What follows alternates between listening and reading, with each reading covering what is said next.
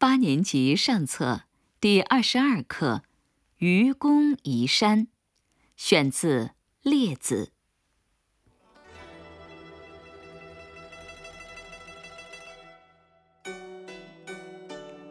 太行、王屋二山，方七百里，高万仞。本在冀州之南，河阳之北。北山愚公者，言且九十，面山而居，成山北之色，出入之迂也。据势而谋曰：“吾与汝臂力平险，指通豫南，达于汉阴，可乎？”杂然相许。其妻献疑曰：以君之力，曾不能损魁父之丘，如太行、王屋何？且焉置土石？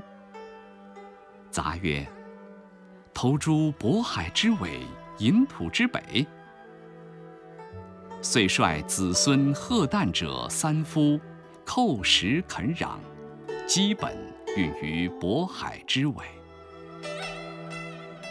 邻人京城氏之孀妻有疑难，使趁跳往助之。